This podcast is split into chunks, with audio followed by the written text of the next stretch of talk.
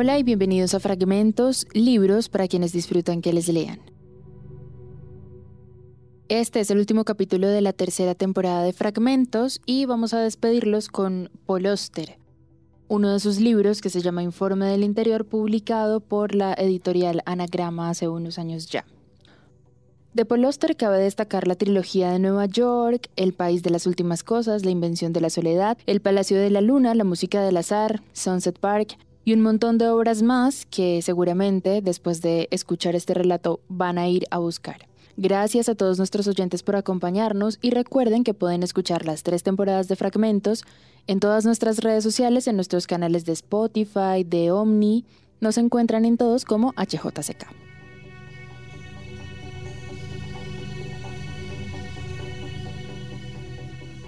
Al principio todo estaba vivo. Los objetos más pequeños estaban dotados de corazones palpitantes y hasta las nubes tenían nombre.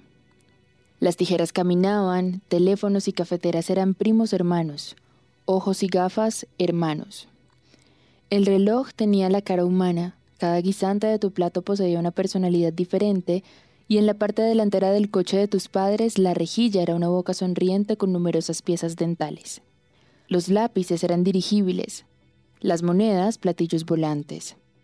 Las ramas de los árboles eran brazos, las piedras podían pensar, y Dios estaba en todas partes. No era difícil creer que el hombre de la luna era un hombre de verdad. Veías cómo te miraba por la noche desde el cielo y como no cabía duda de que era la cara de un hombre. Poco importaba que aquel ser humano no tuviera cuerpo, en lo que a ti se refería seguía siendo un hombre a pesar de todo y la posibilidad de que existiera una contradicción en todo aquello no se te pasó ni una sola vez por la cabeza. Al mismo tiempo, era perfectamente verosímil que una vaca fuese capaz de saltar sobre la luna y que un plato saliera corriendo con una cuchara. Tus pensamientos más tempranos, restos de cómo vivías de pequeño en tu interior. Guardas solo algunos recuerdos, elementos dispersos, breves destellos de reconocimiento que surgen inesperadamente en ti en momentos aleatorios, suscitados por algún dolor, el tacto de algo o la forma en la que la luz cae sobre un objeto en el presente de la edad madura. Al menos piensas que recuerdas, te parece recordar, pero puede que no recuerdes en absoluto o solo rememores alguna evocación posterior de lo que crees que pensabas en aquel tiempo lejano que ya está casi perdido para siempre. 3 de enero del 2002. Exactamente un año después del día en el que empezaste a escribir tu último libro, tu ya concluido diario de invierno. Una cosa era escribir sobre tu cuerpo, el catálogo de los múltiples golpes y placeres experimentados por tu ser físico, y otra, explorar su mente tal como la recuerdas de tu infancia, que sin duda será una tarea más difícil, quizá imposible. Te sientes, sin embargo, impelido a intentarlo no porque consideres un objeto de estudio raro o excepcional, sino precisamente porque no lo eres. Porque de ti mismo piensas que eres como cualquiera, como todo el mundo. La única prueba que posees de que tus recuerdos no son enteramente engañosos es el hecho de que a veces incurres en la misma forma de pensar. A tus sesenta y tantos años persisten vestigios. El animismo de la primera infancia aún no se ha desterrado por completo de tu intelecto, y todos los veranos, cuando te tumbas en la hierba, observas las nubes viajeras y ves cómo se transforman en caras, en pájaros y animales, en estados, países y reinos imaginarios. Las rejillas de los coches te siguen sugiriendo dientes, y el sacacorchos continúa siendo una bailarina de ballet, pese a la evidencia exterior, sigue siendo quien eras, aunque ya no seas la misma persona. Al pensar hasta dónde quieres llegar con esto, has decidido no cruzar la frontera de los 12, porque a esa edad ya no eras un niño, se avecinaba la adolescencia, atisbos de la edad adulta habían empezado a parpadear en tu cerebro, y te habías convertido en una persona diferente. Ya no eras el pequeño cuya vida consistía en una incesante zambullida de la novedad, que todos los días hacía algo por primera vez, incluso varias cosas, o muchas, y ese lento progreso de la ignorancia hacia algo cercano al conocimiento es lo que ahora te interesa. ¿Quién eras, hombrecillo? ¿Cómo te convertiste en persona capaz de pensar? Y si podías pensar, ¿a dónde te llevaban tus pensamientos?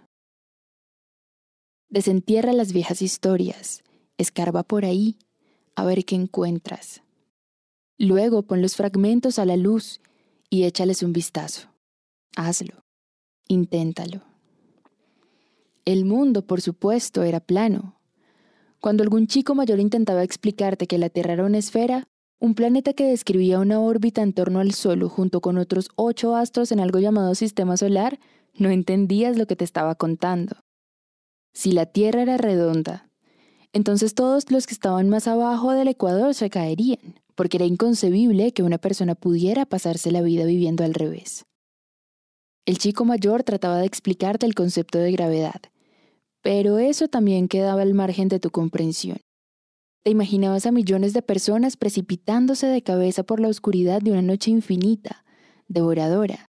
Si la Tierra era efectivamente redonda, te decías a ti mismo, entonces el único sitio seguro era el Polo Norte. Influido sin duda por los dibujos animados que tanto adorabas, pensabas que el eje de rotación sobresalía por el Polo Norte, semejante a uno de aquellos postes giratorios a franjas que había en la puerta de las barberías. Las estrellas, por otro lado, eran inexplicables. Ni agujeros en el cielo, ni velas, ni luces eléctricas, ni nada que se pareciera a lo que tú conocías. La inmensidad del aire sobre tu cabeza, la enormidad del negro espacio que mediaba entre tu ser y aquellas diminutas luminiscencias, era algo que se resistía a toda comprensión. Encantadoras y benévolas presencias suspendidas en la noche, que estaban allí porque debían estarlo y por ninguna otra razón. ¿Obra de Dios? Sí, pero ¿en qué diantre estaría pensando? En aquella época tus circunstancias eran las siguientes. La Norteamérica de mediados de siglo, madre y padre, triciclos, bicicletas y carritos, radio y televisión a blanco y negro, coches con palanca de cambios normal, dos apartamentos pequeños y después, una casa en un barrio de las afueras, salud precaria al principio y más adelante fortaleza física normal de la niñez.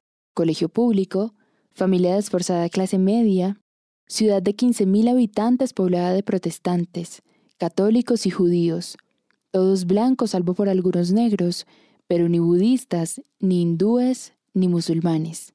Una hermana pequeña y ocho primos hermanos, coches con el motor trucado y cigarrillos a 23 centavos el paquete un mundo pequeño dentro del grande, que para ti era entonces el mundo entero, porque el ancho mundo aún no estaba a la vista.